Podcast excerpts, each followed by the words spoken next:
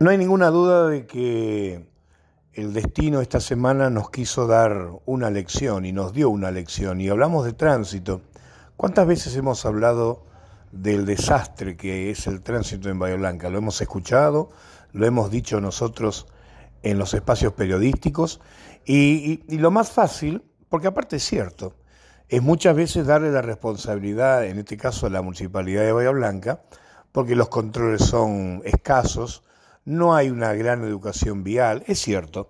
Todo lo que tenga que ver con la municipalidad es cierto porque sinceramente el municipio, por lo menos en los últimos tiempos, no ha demostrado tener una línea y una conducta con respecto al tránsito.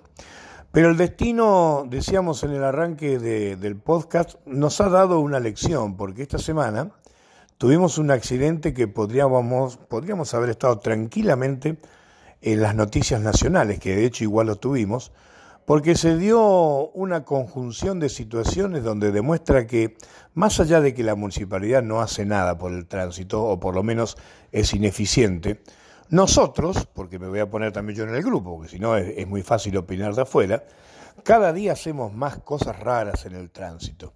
Y la verdad que me estoy refiriendo al accidente ese de, la calle Alberdi y Rosales, donde se armó un strike, que hoy lo podemos tomar con, no digo con ironía, pero lo podemos tomar ligeramente en el análisis porque no tenemos no solamente heridos, sino no tenemos ningún muerto.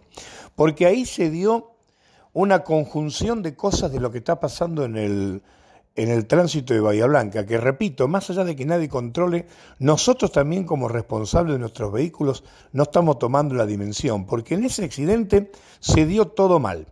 La velocidad con la cual algunos autos encaran todas las bocacalles, Nadie respeta las derechas, porque sinceramente son muy pocos los que respetan la derecha. Es como que lo de la derecha ya pasó, nadie sabe. Me mando porque me mando.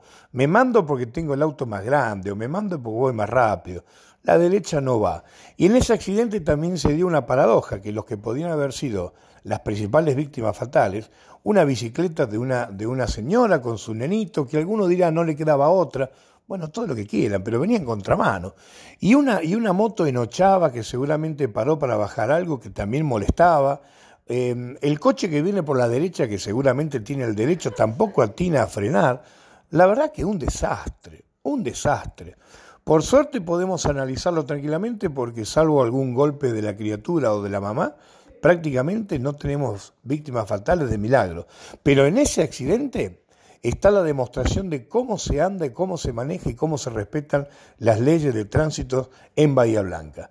Estamos a nivel nacional, nadie hace nada y nosotros tampoco hacemos nada.